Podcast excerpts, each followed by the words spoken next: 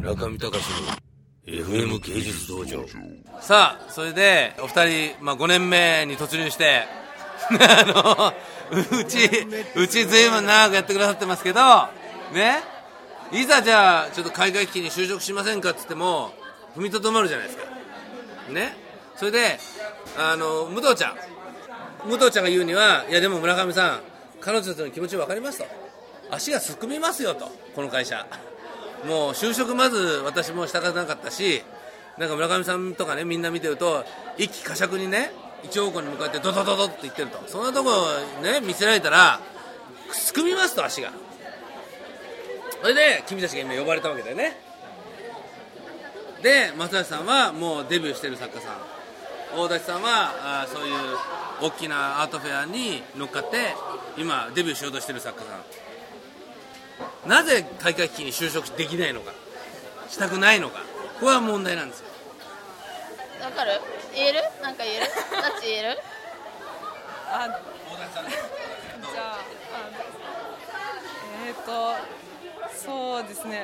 私はその教える人になりたくてですね。教師になりたいね。はい、あの教師もその、まあ、学校の先生でもいいですしなんか何かを人に教えて一緒に考えていく人になりたいなと思っていて、まあ、そのきっかけはやっぱり開会とかでもう新人さんがどんどんどんどん来て毎回毎回何かを教えるっていうそのシチュエーションを与えられたことで、まあ、自分がそういうことがすごい好きでそういうのをどうやって人と一緒に理解していったらいいんだろうっていうのを考えたりするのに向いているんじゃないかって気づかされたきっかけがこちらだったんですけど。海外で新人教育をやってもらえばいいんじゃないのかこれは。ねそういうことになるんですけどね。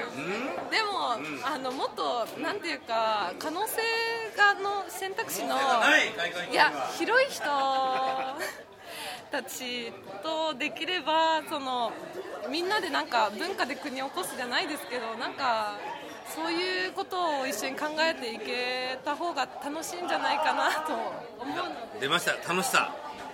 キーワードキーワード。どうぞどうぞ。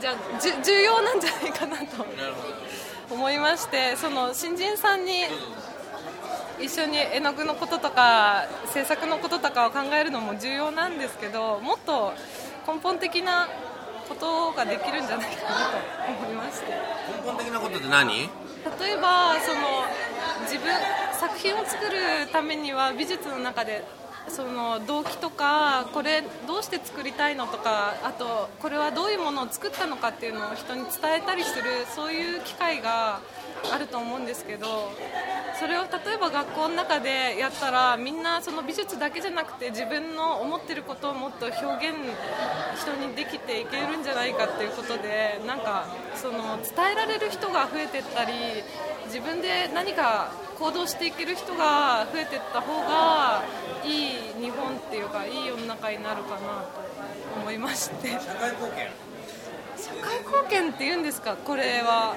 分かんないです。なんかするための美術教育だよね。そうですね。そういうことが全部できるそういうものが美術かなと思いました。そういうことが美術だから僕らもやってんだけどじゃあうちで働くのに何ら支障がないんじゃないのかなと思うんだけどそれはダメなのか？